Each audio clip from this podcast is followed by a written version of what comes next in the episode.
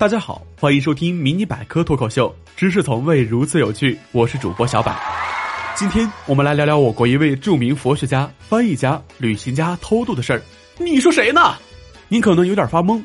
那掌声有请孙悟空、猪八戒的师傅唐三藏法师登场。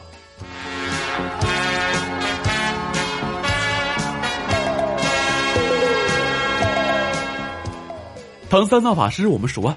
他曾经带领着精英团队去天竺求取真经，那会儿舆情监督搞得不好啊，总有人在朋友圈谣传吃唐僧肉如何如何，妖言惑众啊，搞得唐僧师徒一路上不仅兢兢业业，失误招领神仙丢的宠物，还殚精竭虑的怕被吃掉，真是一把辛酸一把泪啊！宝宝心里苦啊，但是宝宝不说。《西游记》里的唐僧去西天取经，是随身带着大唐皇朝的通关文牒去的，相当于出国护照。而且唐僧西去取经，正是经过官方遴选、正式委任的。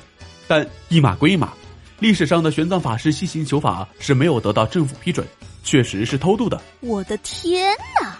哎，为啥呀？玄奘法师屡次提出出国游学申请，但是屡次遭拒。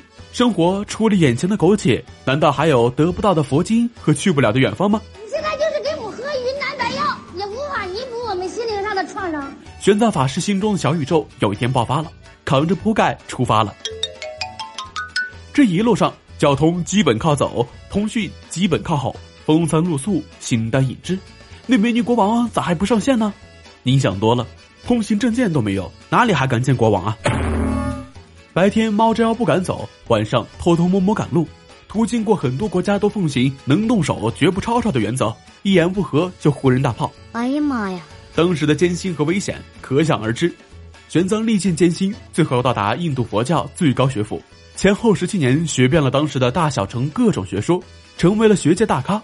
回国之后，唐太宗选择性失忆了，变成小迷弟，非常重视他，总找他谈心聊天老想让他还俗当官。为啥呢？当时唐太宗想收拾东突厥，统一西域。